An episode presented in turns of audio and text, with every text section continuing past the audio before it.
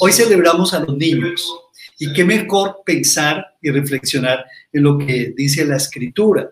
En Juan capítulo 1, el versículo 12, dice, mas a todos los que le recibieron, a todos los que creen en su nombre, les dio potestad de ser hechos hijos de Dios. A todos los que creen en su nombre, a todos les dio poder para ser hechos hijos de Dios. Es algo que realmente tenemos que pensar. ¿Qué es lo que le estamos reflejando a nuestros niños en este día? ¿Qué es lo que tú, papá, qué es lo que tú, abuela, qué es lo que realmente estamos reflejando a estas nuevas generaciones? Un mundo lleno de queja, un monólogo que se refleja lleno de negatividad o al contrario, palabras de aceptación, palabras de amor, de afirmación y de valía. Eso es lo que hoy vamos a recordar, porque es algo maravilloso. Todos nosotros, la verdad es que anhelamos sentarnos con personas y tomarnos un café con personas que nos validan, que nos afirman, que nos ayudan, que nos fortalecen. Maravilloso. Todo lo contrario cuando nos sentamos con alguien en donde todo el santo día es una comparación, es un dedo señalador, ¿cierto? Es, es, es algo bien diferente. Y nos va afectando poco a poco en nuestra valía. Y eso vamos a reflejar. ¿Cómo mantiene un hijo de Dios el ánimo en medio de condiciones como las que nosotros estamos viviendo? ¿Cómo mantiene un hijo de Dios el ánimo? La pregunta que, que les quiero hacer a todos ustedes. ¿Cómo nos mantenemos firmes, constantes, animados? ¿Cómo no nos dejamos derribar por tantas circunstancias que nos salen al paso de un momento a otro. De un momento a otro se nos daña la vida y tantas cosas que ocurren. Estamos viviendo en un momento en Colombia muy delicado. Aquí en Antioquia estamos viviendo un momento muy delicado. Pero es importante que nosotros fortalezcamos nuestra estructura interior, que fortalezcamos lo que pensamos, lo que sentimos, cómo hacemos la vida, cómo la concebimos, cómo Dios quiere que nos sigamos proyectando. Hace unos días hablamos acerca de la importancia de mantener el ánimo arriba. Y no lo podemos hacer simplemente al decir a las personas, no, anímate, anímate que esto va a cambiar y cambia tu rostro, sonríe que Dios te ama. El ánimo no se levanta así.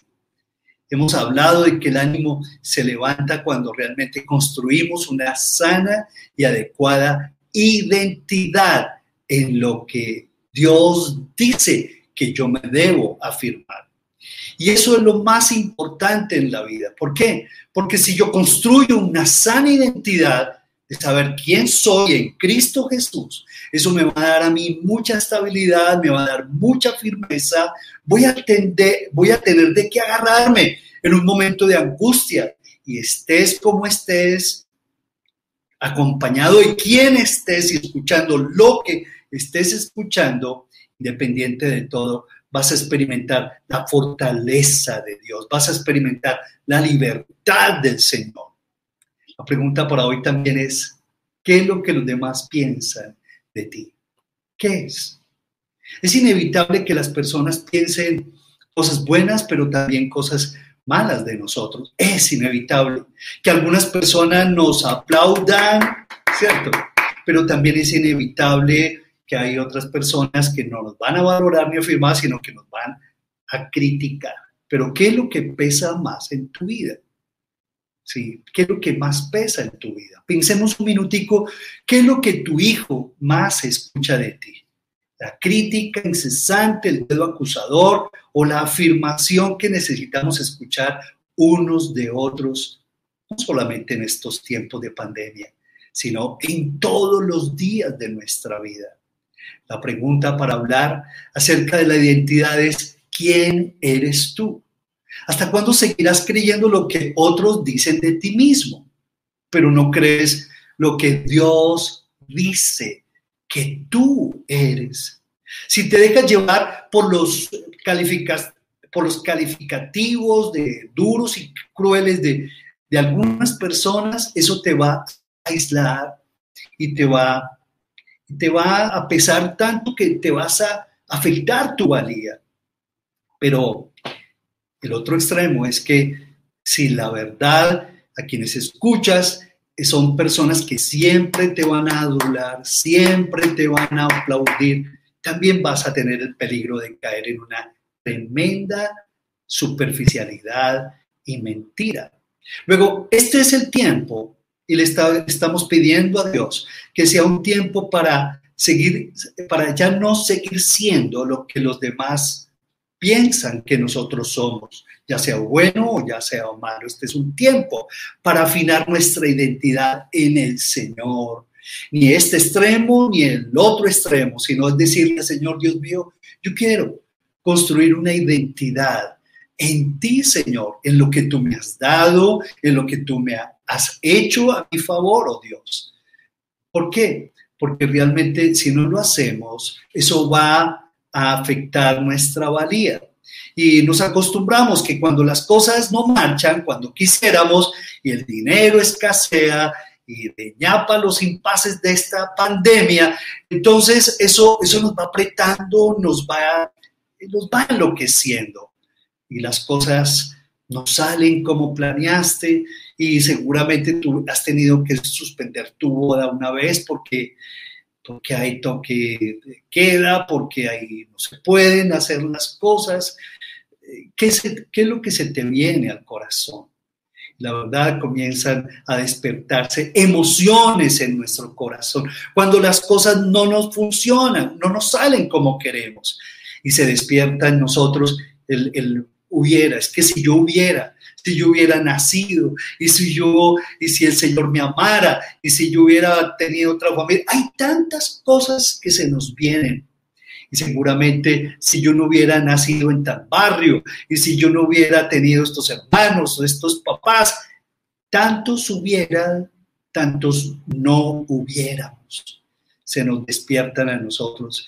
Seguramente eh, algunos pensarán, o ¿cierto? Con esa quimera en su corazón. Es que si yo no me hubiera casado, seguramente que mi vida sería distinta. O el otro también puede pensar, no, es que si yo me hubiera casado en tal fecha con tal persona, mi vida sería de tal manera. Y comenzamos a traer sentimientos de, de miseria, sentimientos de soledad, sentimientos de orfandad.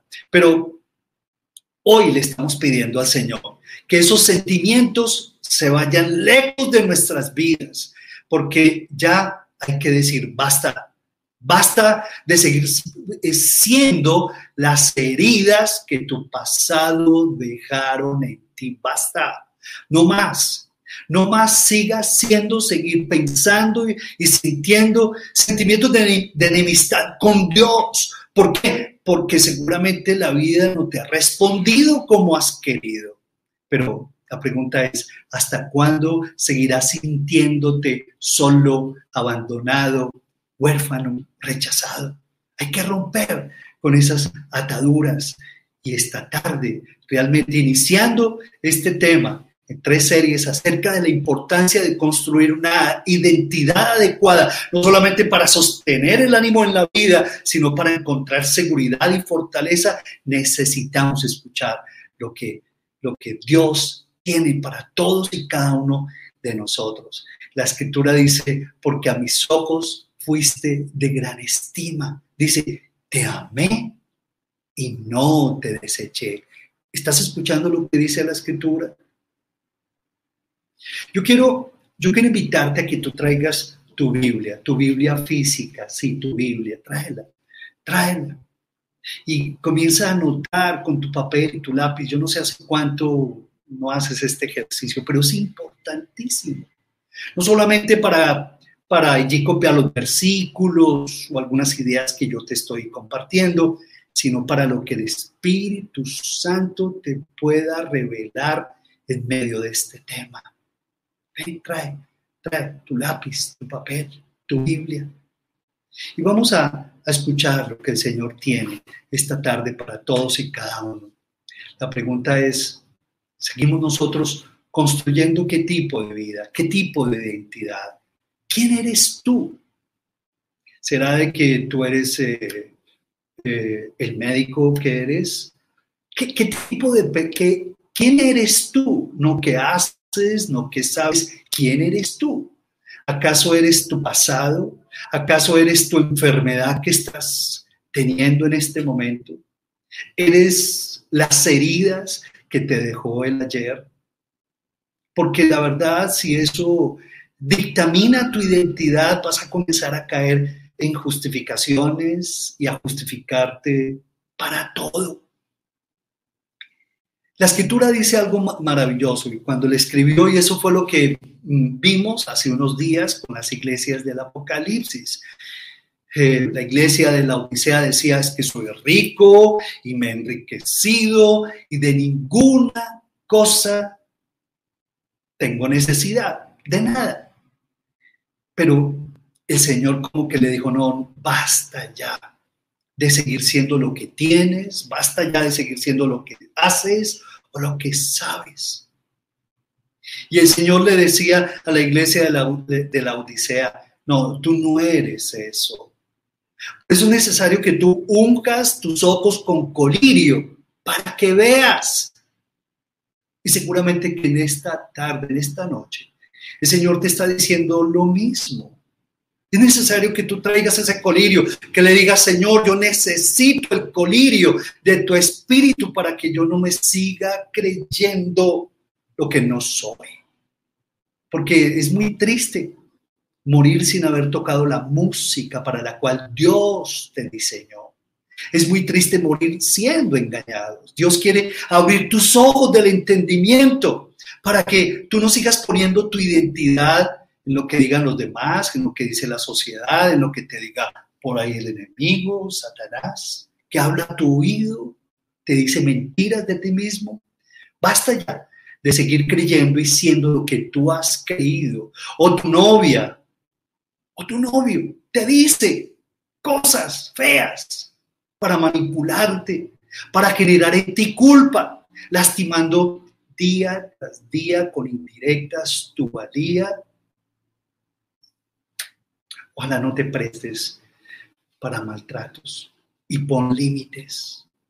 No te prestes para maltratos. Luego, yo quisiera que ustedes repitieran conmigo esta sencilla frase. Mi valía está en Dios. De nuevo, por favor.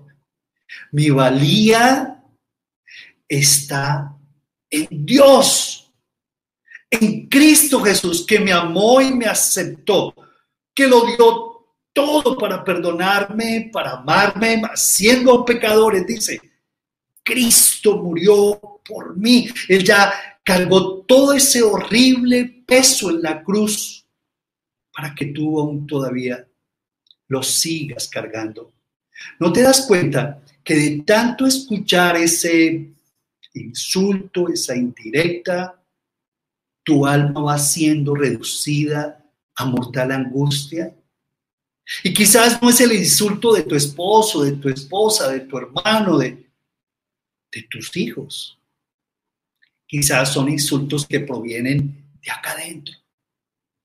Y son insultos que te dices quizás no en años, sino en recontra años no solamente días, meses, sino años, que te estás repitiendo esas terribles mentiras y tu alma va siendo reducida a mortal angustia. Eso fue lo que le pasó a Sansón. ¿Recuerdan de Sansón?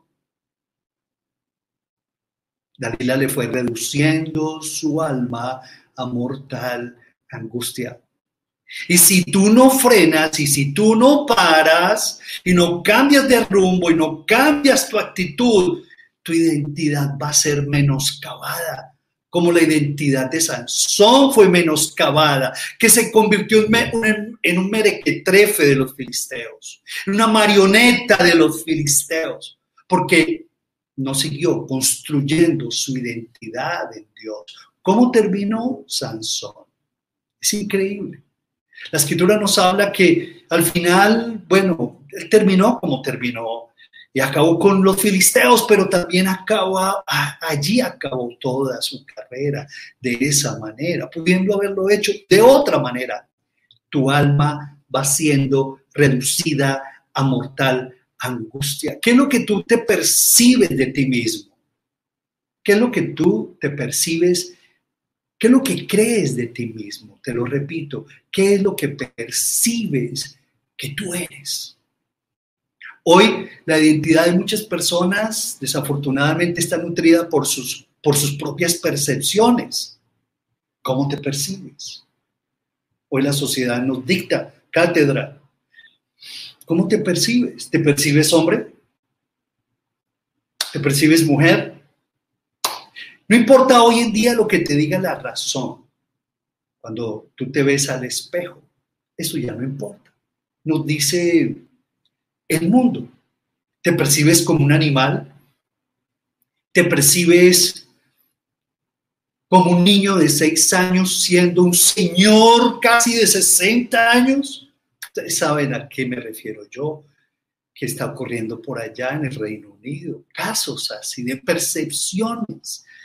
Y hoy el mundo como que valida esas percepciones, no basadas en la razón, sino en lo que quisiéramos ser nosotros mismos.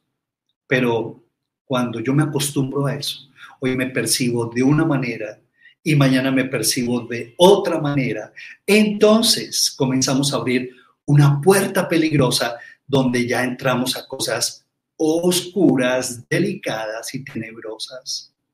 ¿Eres acaso las circunstancias que aparecen en tu día? Si te sonríen las circunstancias, tú sonríes. Y si las mismas circunstancias lloran, tú lloras. Esa es nuestra tendencia humana.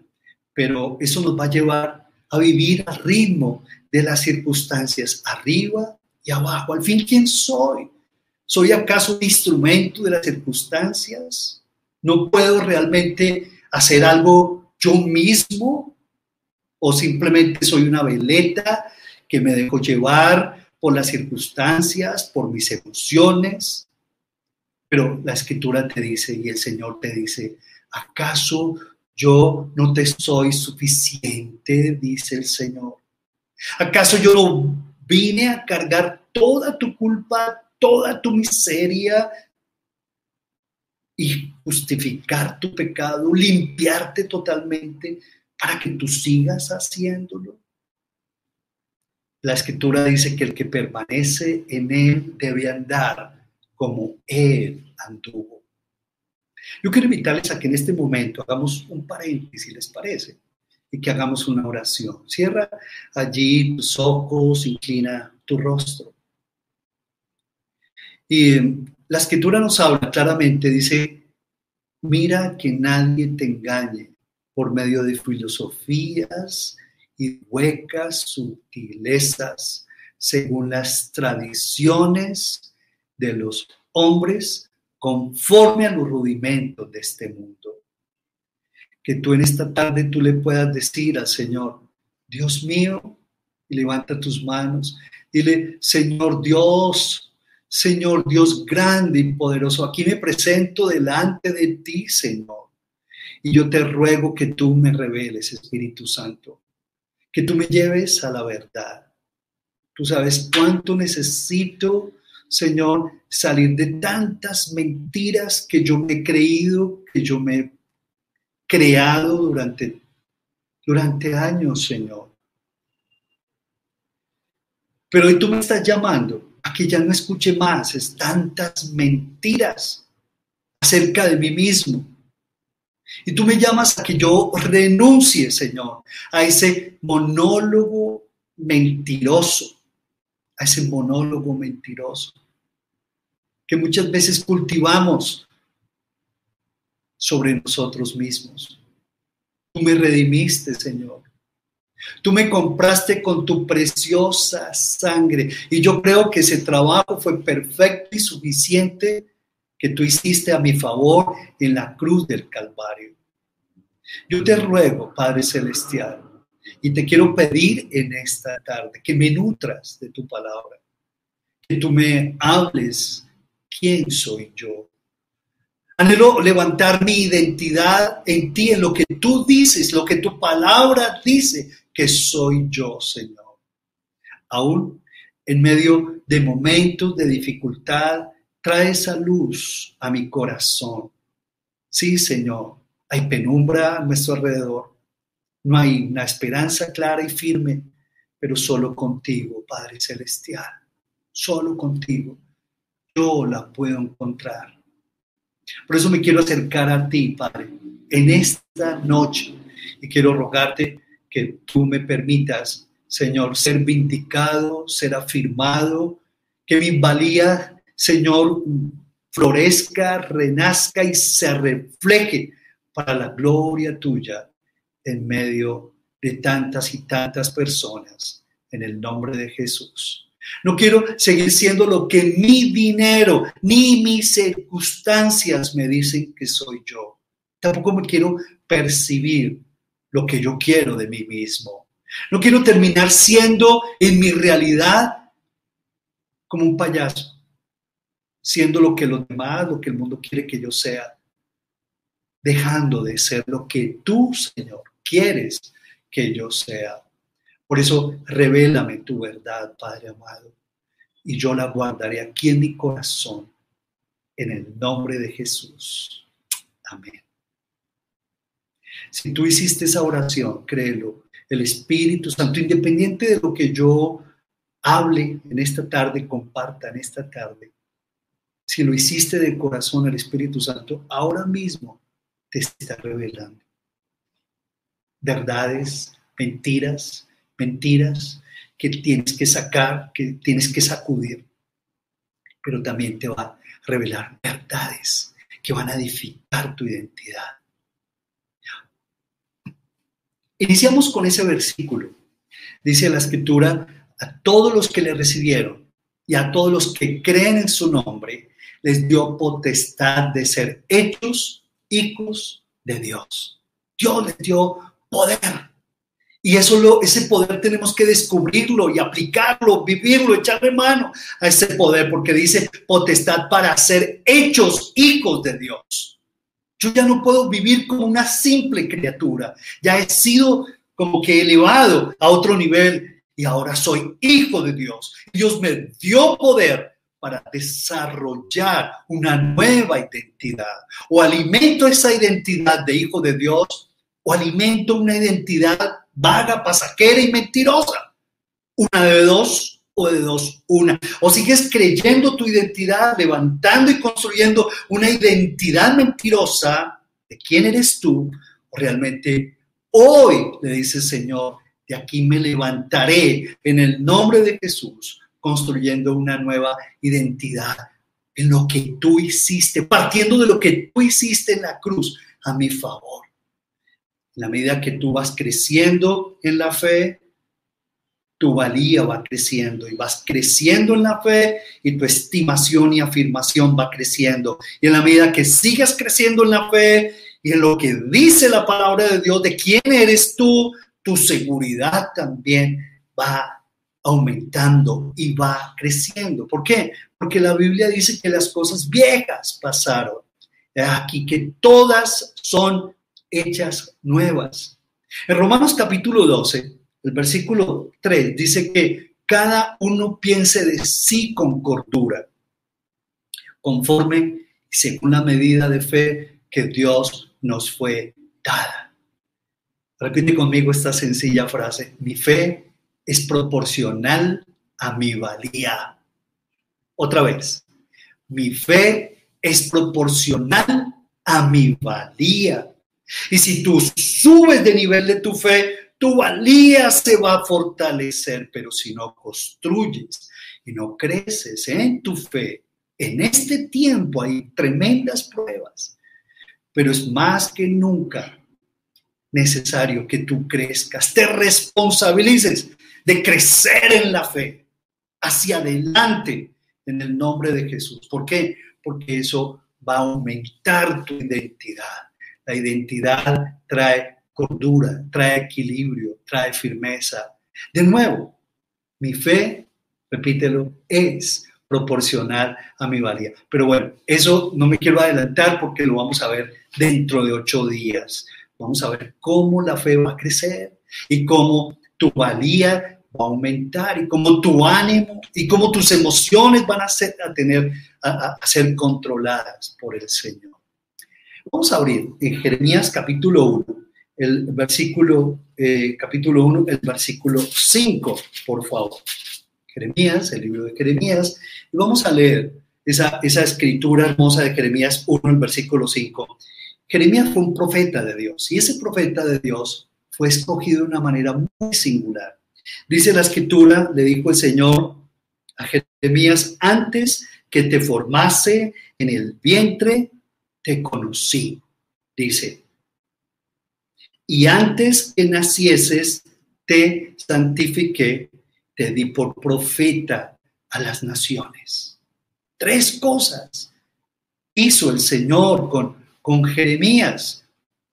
Te conoció, dice, te santificó, te dio por profeta. Eso es lo que hizo el Señor con Jeremías, pero también lo hace contigo, lo hace conmigo y lo hace con todos. Repite esas tres, eh, esas tres frasecitas. Te conocí, dice el Señor, te santifiqué y te di por profeta. Antes que nacieses, dice, en el vientre de tu madre, te di esos tres regalos y se los dio a Jeremías, y se los dio a María, la madre de Jesús, y se los dio a Pablo, a Pedro, y se los dio a Isaías, y se los dio a Timoteo, se los dio a todos, a ti y a mí, nos da estos regalos, ¿cierto? Te conocí, te santifiqué y te di por profeta a las naciones. ¿Qué implica eso? Que el Señor es quien me acepta, me santifica, es decir, me aparta y me da por profeta, me equipa, me conoce, me aparta y me equipa. Tres expresiones hermosas, ¿cierto? Y quisiera como volverlas a repetir. El Señor es quien te conoce, el Señor es quien te aparta para Él, el Señor es quien te equipa. Vamos a ver la primera. Te conocí, le dijo a, a Jeremías. ¿Qué implica esa expresión? Yo te conocí, Jeremías. Y a ti en esta tarde te lo está diciendo. Yo te conocí a ti. ¿Qué implica? Que el Señor, al conocernos, nos vio. Él nos vio. Él puso su mirada en todos y cada uno de nosotros. Algunos de ustedes podría decir, pero ¿cómo si ya estoy viejo? ¿Por qué no puso mis ojos? No, seguramente que sí. Pero este es el tiempo de Dios. Este es el tiempo para, de quiebre para que tu vida comience a levantarse como, con esa, como esa águila con nuevas fuerzas. Te vi. Muchos de nosotros como que parecemos invisibles ante los demás. Eso nos, eso nos deteriora tanto, pero dice, yo te conocí. En otras palabras, yo te vi, yo te elegí, yo te amé y yo te acepté. Ahora, ¿quién era Jeremías? Jeremías, dice la escritura, nos cuenta la, Biblia, la historia, de que era un hombre tímido, solitario y de muchas lágrimas. No era un hombre poderoso en hechos como Elías, ni elocuente como Isaías. No era, el profeta no era el teso, no era el hombre, el teso de los tesos. Era conocido como un profeta llorón. Y fue Miren cómo es la vida.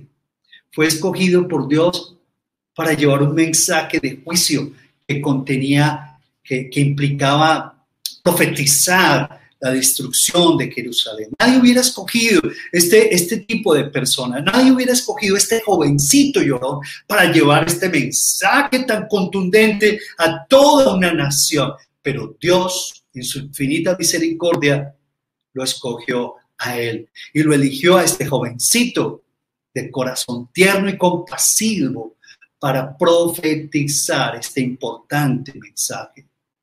Es como el Señor a ti, ¿cierto? A ti también te escogió el Señor. El Señor te eligió, te conoció, te amó, te vio. Eso es lo que el Señor está haciendo con tu vida. En otras palabras, es como si el Señor le dijera a Jeremías, ¿sabes qué, Jeremías? Mucho antes, porque lo dice la escritura, antes de que tú nacieras, yo ya me había fijado en ti. Nos parece esto algo extraño, pero es así. Y mucho antes de que nacieras, yo obré por medio de tu papá, obré por medio de tu mamá. Sí, no fuiste producto de un desliz como siempre lo has pensado. No, no, no, no. Yo estaba allí. Que fue a través de esto o lo otro, pero yo estaba allí. Y yo, yo obré a través de tus abuelos, de tus abuelas, de tus tatarabuelos, de, de tus tatarabuelas. Durante generaciones te he estado preparando para que tú fueras para mí y te vi. Sí, y te conocí. No fuiste invisible para mí. ¿Para qué? Y te creé para mí. Y te creé con una misión, para una misión extraordinaria. Qué maravilloso es el Señor. Como Jeremías, Dios te vio. Como Jeremías, Dios te eligió. Como Jeremías, el Señor te aceptó como Jeremías el Señor te amó. Y eso no lo podrá cambiar. Nadie ni nada lo podrá cambiar. Así el mundo se ponga, como decimos, patas arriba, en contra. Nadie puede cambiar. Porque el Señor, si abre puertas, ninguno puede cerrarlas. Él es el que tiene la primera y la última palabra con relación a tu vida. Por lo tanto, es necesario que tú pienses en eso.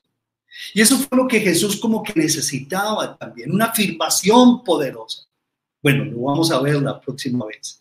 Este es mi hijo amado, ustedes recuerdan, en quien tengo mi complacencia. Jesús antes de meterse en el desafío del ministerio necesitaba escuchar las palabras de afirmación de su Padre. Eso es muy importante. Por eso todos los días tú y yo tenemos que ir a nuestro Padre Celestial para que Él nos recuerde de qué está hecha nuestra identidad, de qué es que nos podemos pegar en medio de nuestra adversidad, de nuestra aparente soledad y orfandad, y no dejar que esos pensamientos y sentimientos imperen sobre nuestra vida, de lo que somos nosotros, de lo que podemos hacer, sino que impere lo que Dios dice, lo que su palabra me dice con sus promesas de lo que yo soy. Eso realmente me da un sentido profundo de pertenencia. Pero en segundo lugar, le dijo el Señor a Jeremías, yo, dice, te santifiqué. Y esa palabra tiene significado muy hermoso. Quiere decir, te aparté para mí. Sí, te aparté para mí. Y te aparté con un propósito especial, para hacerte santo, agradable a mis ojos, para hacerte sagrado. Eso es lo que el Señor hace con cada uno de nosotros. Te aparté, te redimí, te limpié para que yo no, ya no sigas más intentándolo, para que tú entiendas que yo te he dado todo mi espíritu y mis fuerzas, para que tengas una identidad nueva y puedas lograr tantas cosas. Por eso dice la escritura, todo lo puedo en Cristo que me fortalece. La escritura dice en Primera de Corintios 1:30 algo espectacular. Mira lo que dice, mas por él estáis en Cristo Jesús. ¿Sí? Dice la escritura. Mas por él estáis en Cristo Jesús, dice, el cual ha sido hecho por Dios sabiduría, justificación santificación y redención. Él ha hecho todo por ti. Te santifiqué, sí, te redimió, te compró, te liberó. Antes vivías en un, en un mercado de esclavos, en el reino de las tinieblas, pero la Biblia dice que a redimirnos, Él nos trasladó al reino de las tinieblas, al reino de la luz admirable en Cristo Jesús. Este, este te santifiqué tiene mucho más que decirnos, porque habla de que fuimos liberados, como lo decía, fuimos redimidos del pecado y de la muerte.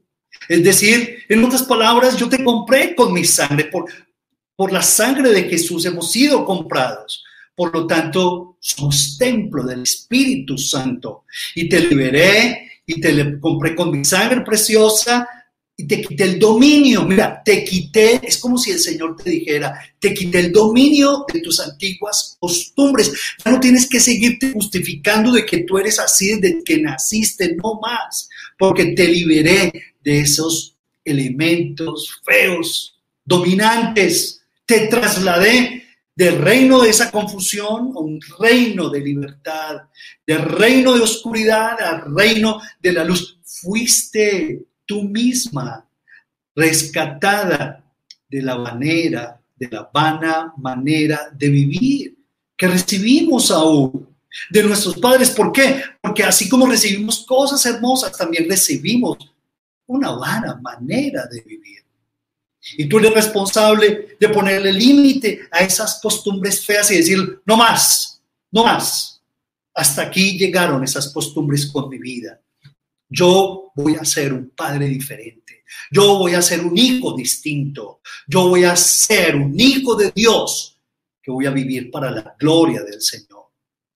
La próxima vez que, que te escuches a ti mismo decir, es que, es que yo soy así, la verdad, pretendiéndote justificar por una cosa u otra cosa, más bien como que renuncia a ese pensamiento, a ese monólogo interno.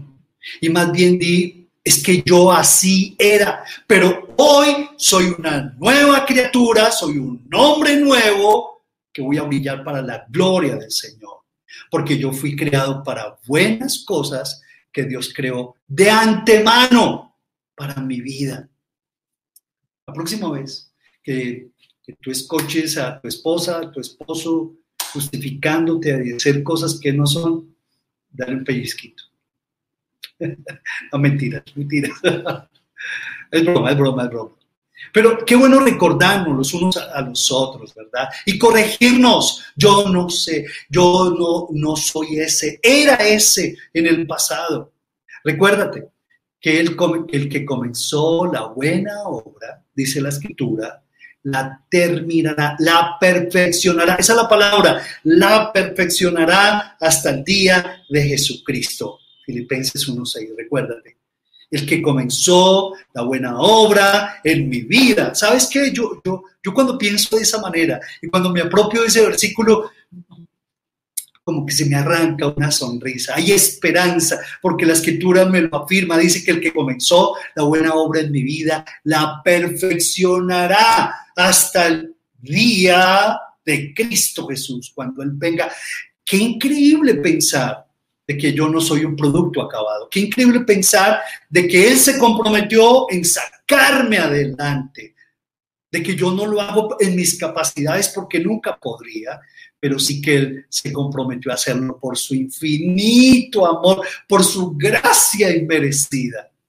La próxima vez que escuches a alguien que te digas que no tuve un papá o no tuve una mamá, no tuve la educación, es que esto y por eso es que soy así, por favor, en el nombre de Jesús, dale un abrazo a esa persona, dale un abrazo. Alguna vez me pasó eso y estuve en, en la cárcel, en el patio 4 de allá de Bellavista, y comenzó a compartir un tema parecido a esto. Y todos los que estaban allí por crímenes, algunos inocentes, otros no, cuando comenzaron a escuchar esta, esta, esta palabra de Dios, de que el Señor los había limpiado, librado, ellos comenzaron como que a buscar al Señor. Fue una experiencia hermosa de conversión, de conversión de muchos de ellos, porque ellos se sentían como que la lacra, el lumpen de la sociedad, pero muchos de ellos en este momento están llegando a los pies de Jesús y sus vidas están cambiando hay, hay posibilidades de transformación. Seguramente tú dirás, no, pero es que yo no soy así. Sí, seguramente que tú no has matado, seguramente no has hecho tantas barrabasadas, pero eres igualmente pecador como ellos. Recuerda que la justicia divina no la pesamos, no la pesa Dios como la pesamos nosotros los hombres. Dice la escritura, todos pecamos y estamos destituidos de la gracia de Dios. Pero dice la escritura que esa paga, ¿cierto? Dice que la paga de la vida, de la salvación es vida eterna en Cristo Jesús, Señor nuestro. Es increíble que nosotros tenemos que liberarnos de tantas mentiras, de tantas ocurrencias, de tantos sentimientos que hemos construido, porque el que está en Cristo, dice la escritura, nueva criatura es. Las cosas viejas pasaron. Sí, yo estoy por encima, el propósito de mi vida no puede quedarse allí regido por metas, por organizaciones. Yo nací por Él y para Él. Yo nací para glorificarlo, para estar con Él y cultivar mi identidad. Cuando esto se me olvida, la vida, el trabajo y el ministerio se me vuelven algo inmanejables. Pero yo cuando vivo para Dios, cuando realmente trabajo para Dios, las cifras, los objetivos de mi trabajo ya no se vuelven tan determinantes. Y por eso es que realmente se convierte en un deleite. Y cuando comienzo a ver que las cifras se cumplen y que Dios me respalda en el empleo, en el trabajo, wow, Señor, la estoy entendiendo, Padre Celestial.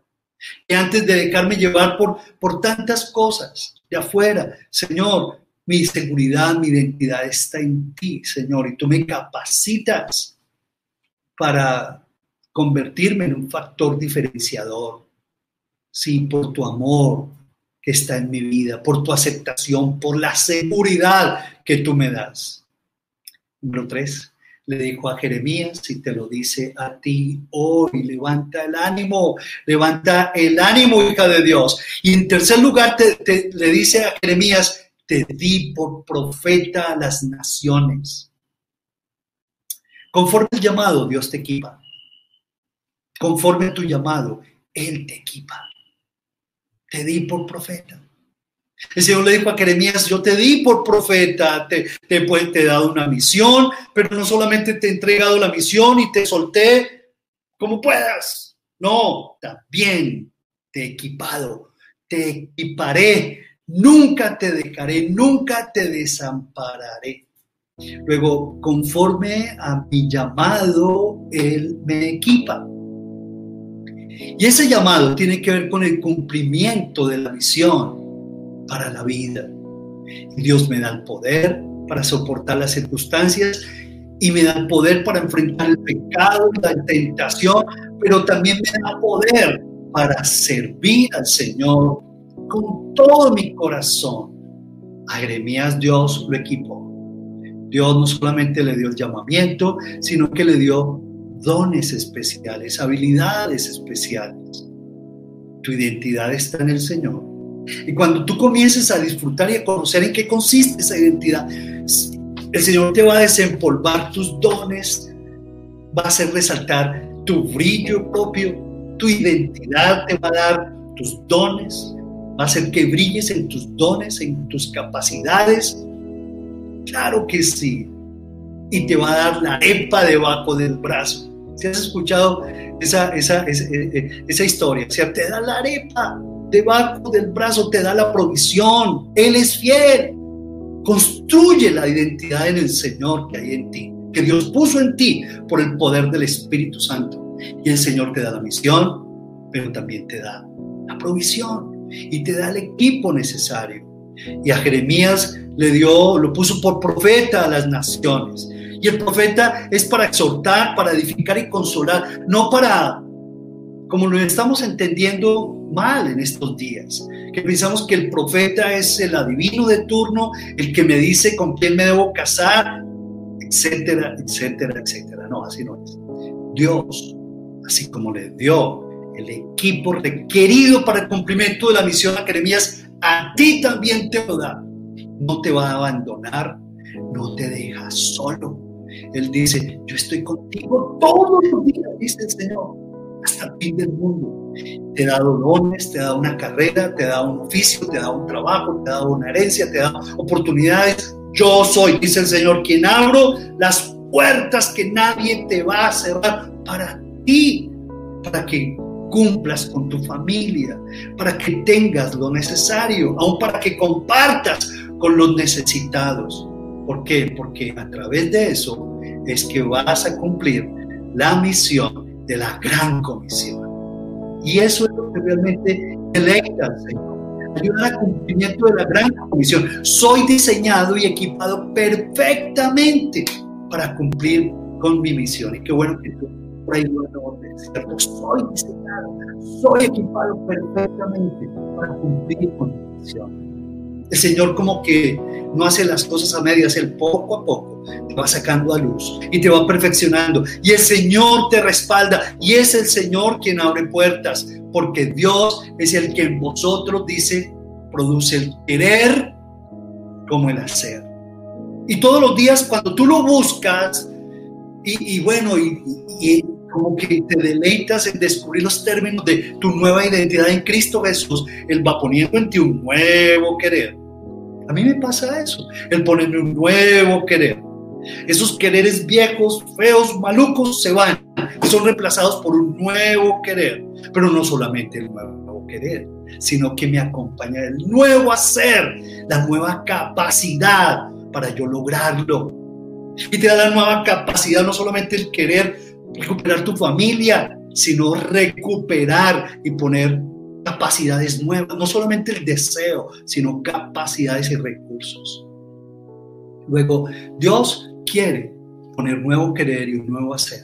No lo hacen las personas, no lo van a hacer las circunstancias, lo va a hacer es el Señor. Y mientras más tú leas la palabra de Dios y mientras más tú le escuchas, porque la fe viene por el oír y el oír por la palabra de Dios, eso va a desempolvar, va a seguir desempolvando tu vida, tu visión, tus capacidades y más libre serás, más seguro serás y seguramente más usado para vivir para la gloria de Dios.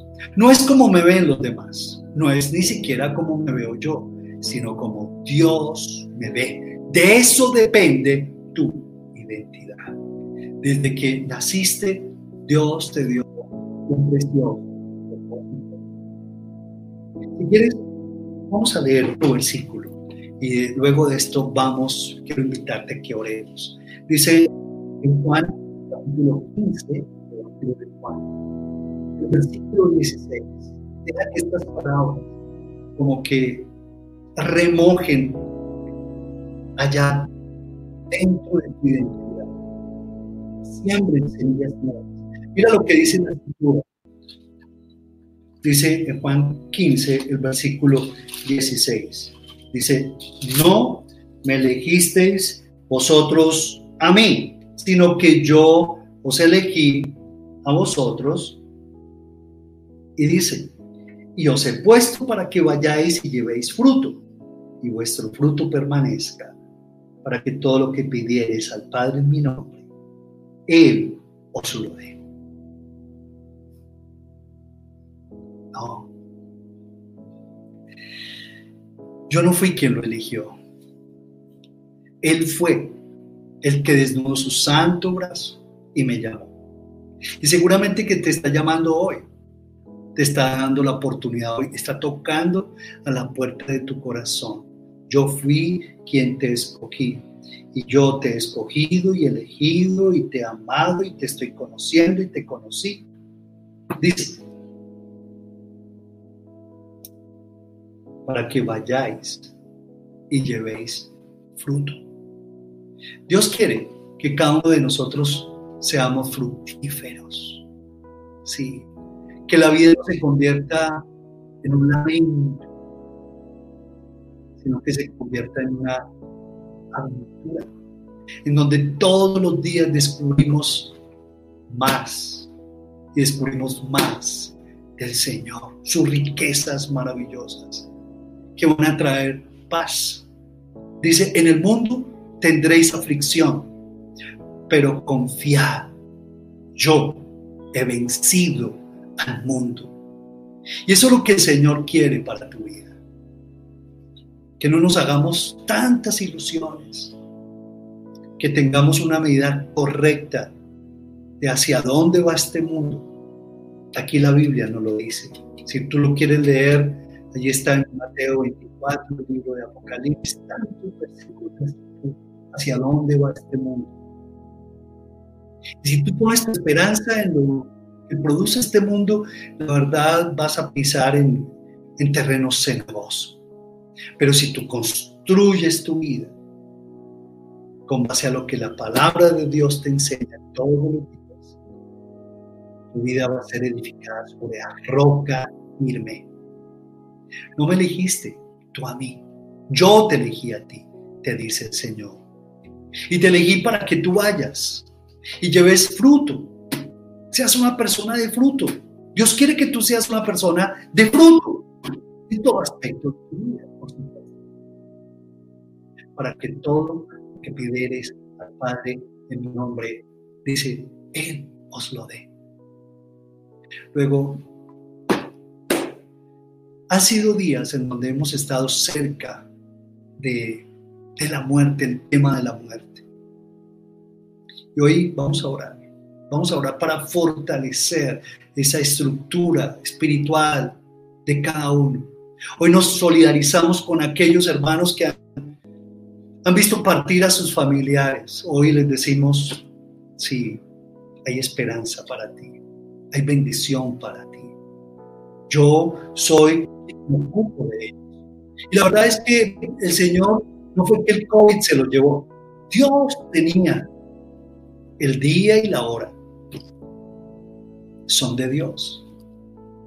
Y la verdad es que tenemos que descansar en la soberanía del Señor, de saber de que lo que Él permite, seguramente aunque no nos parezca, lo permite para bendición de sus hijos. Luego, quiero invitarte a que oremos, a que cerremos los ojos, inclinemos el rostro y vamos a pedirle al Señor, vamos a orar. Señor, tú sabes que hemos estado cerca de estas noticias feas, pero tú quieres que levantemos la cabeza, que, que nosotros nos levantemos, que estemos firmes en medio de estos angustiosos momentos, Padre. Y la verdad es que como que no tenemos ánimo alguno. Pero cuando nos aferramos a tu palabra, Señor, cuando meditamos en esa identidad, en lo que somos en Cristo Jesús, en lo que tenemos en Cristo Jesús, en lo que podemos hacer en Cristo Jesús, eso nos da esperanza. En esta noche, Padre Celestial, nos unimos a todos aquellos que han visto partir a sus familiares. Y rogarte que seas tú mismo, Señor, bendiciéndolos, fortaleciéndolos y llenándolos de paz. Y que tú pares en el nombre de Jesús toda, estas, toda esta pandemia, Padre amado. Por favor, oh Dios, te lo clamamos, te lo suplicamos, Señor. Gracias, Padre, porque esto también nos lleva no solamente a pensar en términos de muerte, sino también nos lleva a pensar en términos de la eternidad. Y Señor, no nos queremos llenar de esta temporalidad. No queremos llenarnos simplemente de, de lo que produce la muerte. Nos queremos llenar de lo que tienes para nosotros, de la eternidad y lo que produce para cada uno de tus hijos, Señor. Queremos, Señor, que seas tú levantando esa nueva identidad en Cristo Jesús en todos y cada uno de nosotros. Límpianos del polvo que hemos recibido durante años. Límpianos de tantas justificaciones. Y yo quiero motivarte para que tú allí que estás en tu casa, que le digas, Señor, yo renuncio a estas justificaciones, renuncio a estas mentiras que me he dicho en días, en meses, en años. Perdóname, Padre. Desconociendo y echando a tierra lo que tú hiciste en la cruz a favor mío. Hoy te pido que me perdones. Perdóname, Señor, porque cuando yo me dejo llenar de pensamientos de orfandad, de soledad y de escasez, es como si estuviera Señor, invalidando lo que tú hiciste por mí en la cruz. Me santificaste, me apartaste, me liberaste, me redimiste, me compraste con tu sangre preciosa, Señor, para que, para que yo no más siga con ese tipo de pensamientos y de acciones, para que yo ya no me siga justificando. Señor, perdóname por los maltratos emocionales que yo imparto a los demás, o por la violencia, Señor. Perdóname por, porque todo tiene que ver, ahora con la identidad que estoy construyendo, Señor. Y la verdad es que es una identidad tan mentirosa, Padre. Y muchos de, muchas veces digo que yo soy un bueno para nada, que soy un inútil, que yo soy una persona eh, llena de, angustia y llena de pensamientos, Señor, de, que me llevan a sentirme como el hombre más poquito de este mundo. Perdóname, Señor. Y yo te ruego, Padre, que seas tú limpiándome. Yo renuncio a esos pensamientos, Dios mío, y quiero cultivar una sana identidad, la sana identidad que tú has creado para mi vida, Padre. No me dejes desenfocar. No me dejes, Señor, estar aquí en este lodo cenagoso, porque tu palabra dice pacientemente. Confía en el Señor y me hizo sacar del lodo cenagoso y pusiste mis pies sobre peña, Señor, sobre roca firme cuando tú le pides eso al Señor. Cree, cree que el Señor te saca de ese lodo cenagoso lleno de mentiras y te pone en una roca firme y te pone con tus piernas firmes sobre la roca firme que es Cristo Jesús el Señor. Y te levanta la cabeza y limpia tu corazón y pone y te quita esos harapos que has vestido durante años de miseria, de pobreza, de bajeza, y te pone un vestido de lino fino, blanco, limpio, te lo pone. Eso, así te ve el Señor. El que está en Cristo, nueva criatura es. Y cuando Dios te ve, no ve lo que tú fuiste en el pasado, sino que te ve bañado con la sangre de Jesús y te ve con ese traje limpio de lino fino y enjuga tus lágrimas hace de ti un hombre nuevo, hace de ti una mujer nueva, levanta la cabeza, te limpia el corazón. Gracias, dile gracias Señor, porque eres tú quien estás a mi favor, Padre Celestial. Hoy yo quiero invitarte a que tú seas lo que Dios dice que tú eres. Dile, Señor, yo quiero ser, ser la persona que tú quieres que yo sea. Renuncio a seguir pretendiendo ser el que no soy.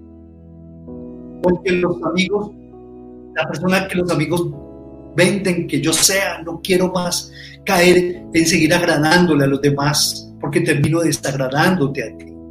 Señor, sé lo que Dios te dice en la escritura. Dile, Señor, yo quiero ser porque la escritura, tu palabra dice que yo soy. Quiero ser lo que tu Espíritu Santo me dices en tu palabra, Padre Celestial. Es increíble lo que la escritura nos enseña. Y hoy, Señor, queremos levantar nuestras manos en esta noche, suplicándote que lo que reflejemos hacia nuestros niños, sea coherente con lo que hemos estudiado en esta tarde. Que no le reflejemos a nuestros niños, a nuestros hijos o nietos, vida de incertidumbre, de miedo, de desesperanza.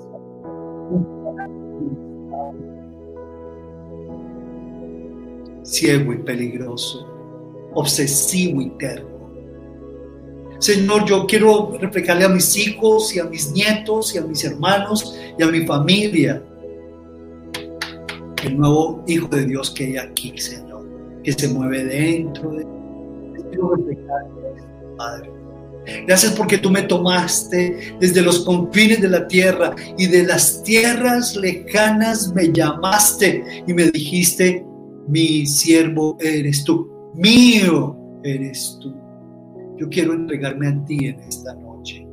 Yo quiero creerte que soy tuyo, Señor, que yo no soy de la casualidad y que yo muerto voy a ser una partícula más en el espacio. No quiero creer más en eso, Padre.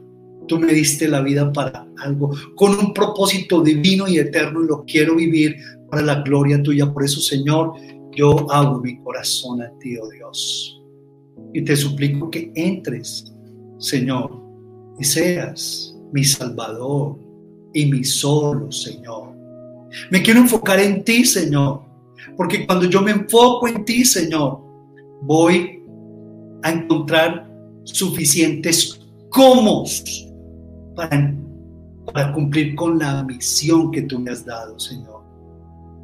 Gracias porque me conociste, gracias porque me amaste, gracias porque me viste, gracias porque me santificaste. Gracias Señor porque me redimiste, me liberaste, me compraste. Gracias por tu obra en la cruz. Gracias porque me diste por profeta, me diste una misión, me, diste por maestro, por apóstol, me diste Señor por evangelista, me diste por tantas cosas hermosas para cumplimiento de la misión. Muchas gracias Señor. Que todos los días yo pueda Señor, buscarte antes de tirarme a romperme el alma en el trabajo, Señor, o buscar el pan diario de cada día. Que yo todos los días madrugue a buscarte, afinar mi oído para escuchar tu palabra que vive y permanece para siempre. Y vivir ese día de acuerdo a la identidad como hijo de Dios que tú me has dado, como bañado tu sangre preciosa y respaldado por tu Santo Espíritu, Señor. No quiero seguir viviendo según mis mentiras, mis creencias, mis percepciones basadas en mí mismo o en esta sociedad, oh Dios. Yo quiero creer y vivir basado en lo que dice es digna de autoridad, que dice tu palabra, que mis emociones y mis circunstancias me dicen, Padre Celestial. Y ahora vamos a orar, dile al Señor, yo bendigo a mi familia, ojalá que los mires, que vuelva ese abracito. Yo los bendigo en el nombre de Jesús. Los bendigo, Padre amado. Si alguno de ustedes está enfermo, levante allí su mano hacia el Señor. Dile, Señor, aquí llevo mi queja, mi lamento, Dios mío. Pon tu mano de sanidad ahora Pon tu mano esa.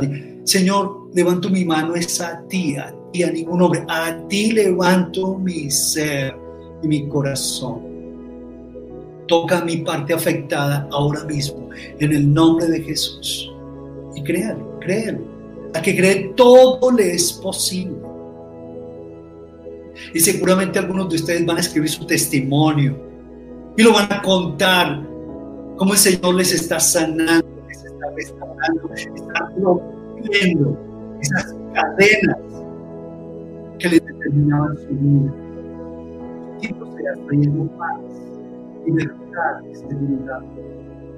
Gracias Señor porque tú bendices a los padres,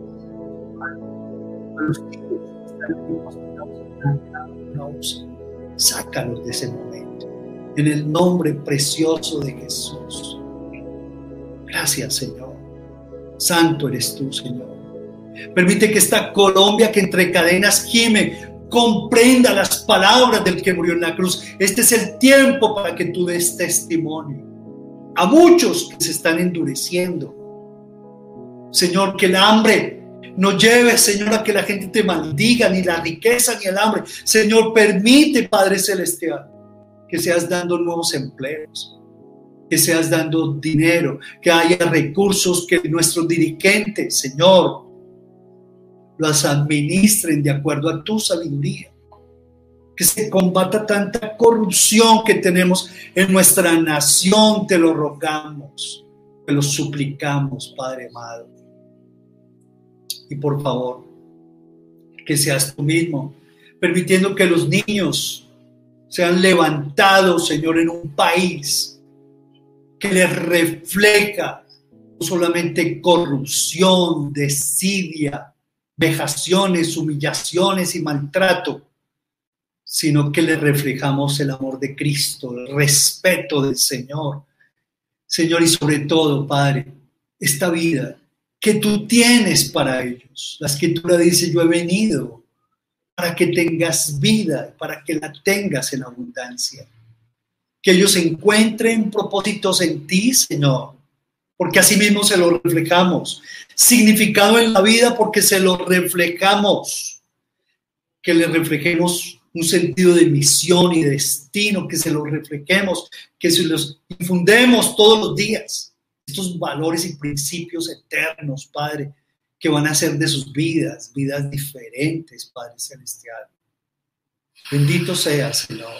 Toma el control, Señor, de cada corazón aquí en esta transmisión. Bendice cada familia. Yo quiero pedirte que te levantes, que y que pongas tus manos allí hacia el norte de tu ciudad y que bendigas todo ese sector. Por favor, Padre Celestial. Señor, sácanos de estos momentos tan difíciles. Y ahora hacia el sur, muévete y conduce tus manos hacia el sur. Dile, Señor, bendice a todas estas familias, empresas, instituciones, ciudadanos, padres de familia, jóvenes que están en el sur de esta ciudad, oriente. Asimismo, bendice a todas estas familias, al occidente también, en el nombre Jesús, Padre Celestial. Bendice a los tuyos, a tu familia, a tu padre, tu madre. Gracias a tus hermanos, hijos, nietos. Bendito seas. Estamos orando por la familia en el nombre de Jesús. Y sí, Señor, te oramos para que ellos tengan paz, bendición, prosperidad. Pero también te oramos para que encuentren salvación en Cristo Jesús.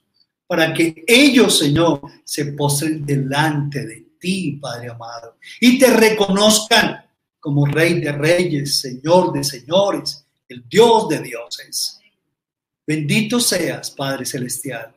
Muévete en medio de esta nación, porque eres tú quien, quien nos, Señor, nos ordenas a que nos humillemos. Si se humillare mi pueblo sobre el cual mi nombre es invocado, y oraren y se postraren delante de mí, entonces yo les oiré y les perdonaré sus pecados si se convirtieron de sus malos caminos. Y dice la escritura, y perdonaré su, y sanaré su tierra. Lo primero, lo primero, Señor, es confesión de pecados. Y lo segundo, lo segundo, tú vas a escucharnos, pero también vas a sanar y nos vas a limpiar, Padre amado. Que tu mano preciosa se siga moviendo en medio de todos nosotros Padre Celestial. Santo eres tú, Señor. En el nombre de Cristo Jesús te hemos orado. Amén y amén. Y bien, que el Señor los bendiga. Un abrazo para ustedes. Los amamos. Un beso, un abrazo para ustedes. Nos vemos dentro de ocho días. Bye, bye.